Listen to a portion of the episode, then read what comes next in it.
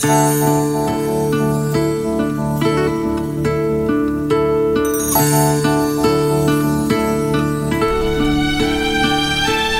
ser un momento clave para su día.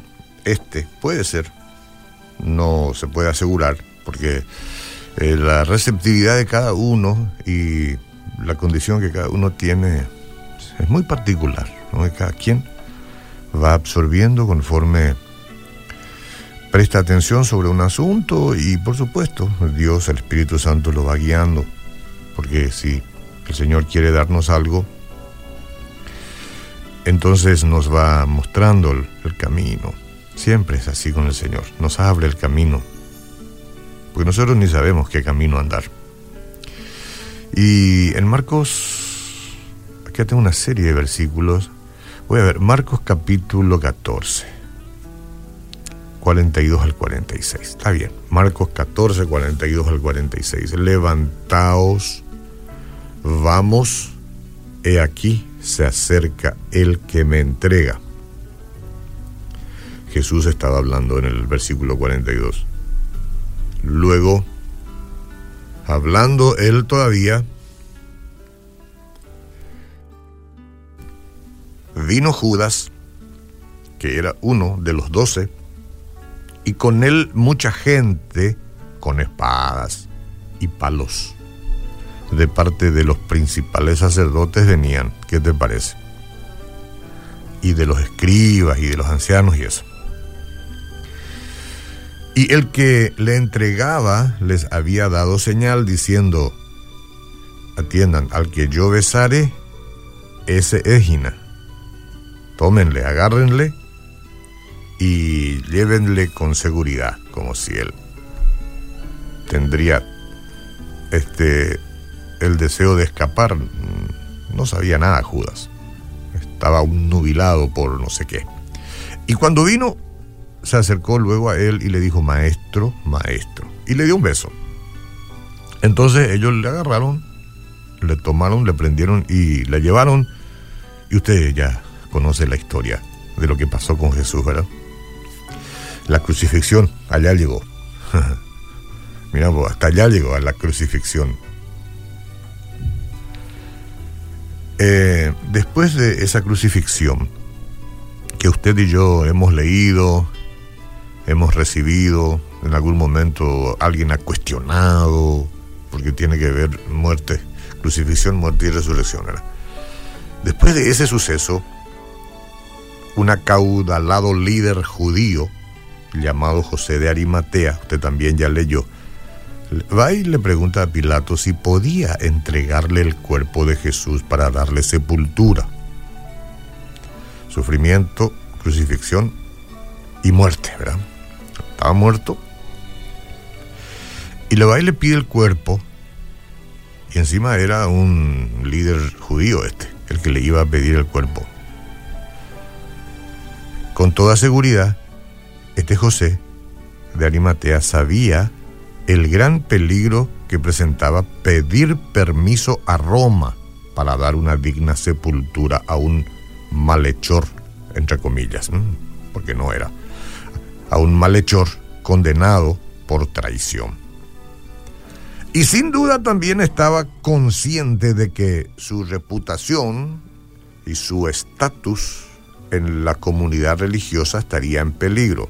Voy a decir esto con mucha delicadeza y con respeto. Es como si un sacerdote católico hoy tuviera que ir a ingresar, digamos, a un lugar donde este, los cristianos evangélicos se reúnen y él va a pedir oración por sanidad.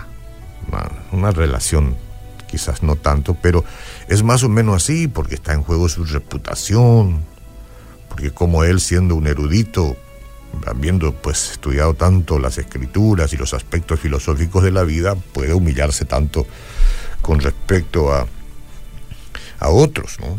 Y bueno, esta era un poco la situación de ese momento.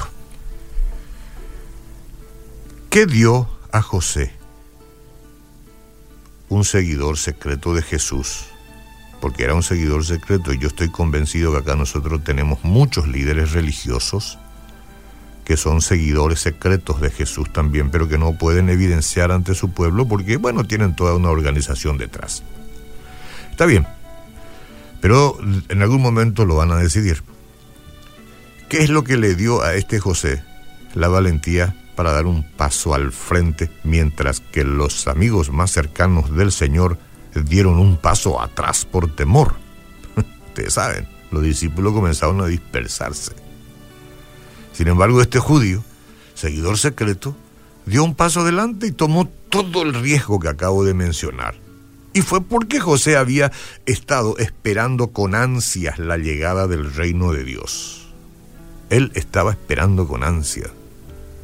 El sacrificio de Cristo lo cambia todo, tanto nuestro destino como nuestra vida diaria, señora, permitiéndonos vivir con la conciencia de una esperanza sin límites y de una determinación firme.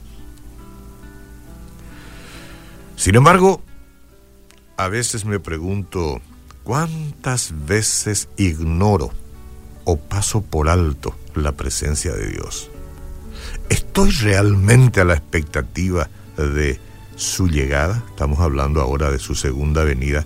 ¿Estoy realmente a la expectativa? Toda esta mañana nosotros hemos estado hablando de la venida del Señor Jesucristo, estábamos danzando, entre música y música estábamos exaltando la bendición que significa la partida de acá para llegar a la eternidad y todo eso, pero ¿de verdad que eh, yo tengo expectativa de su llegada? Yo mismo me pregunto, ¿verdad? El sacrificio de Cristo lo cambia todo permitiéndonos vivir con la conciencia de una esperanza sin límites y de una determinación firme. Estas son preguntas importantes cada día de mi vida, porque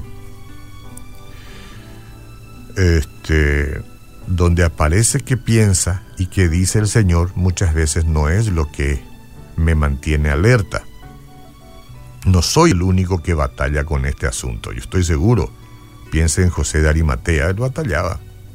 Pedro batallaba, Juan batallaba, y las mujeres que descubrieron la tumba vacía también estaban batallando. Entonces, ¿qué quiere decir eso? Alguna duda se metía. Y a pesar de la garantía de Jesús, no esperaban su muerte. Nadie esperaba entre ellos su muerte. Y después que fue sepultado, ¿qué expectativa tenían? Su sorpresa e incredulidad cuando apareció otra vez nos dan la respuesta. Apareció ahí. Apareció. Resucitó y apareció. Y esto quebranta la población mundial de nuestro tiempo. Pero apareció. No una vez, varias veces.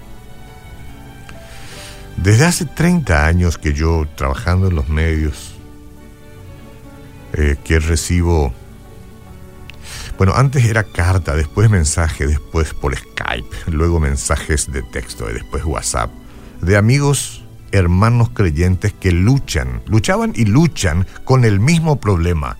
Alguien había dicho, lo único que puedo hacer es vivir cada momento como se presente nomás y estar consciente de que Dios está en cada momento.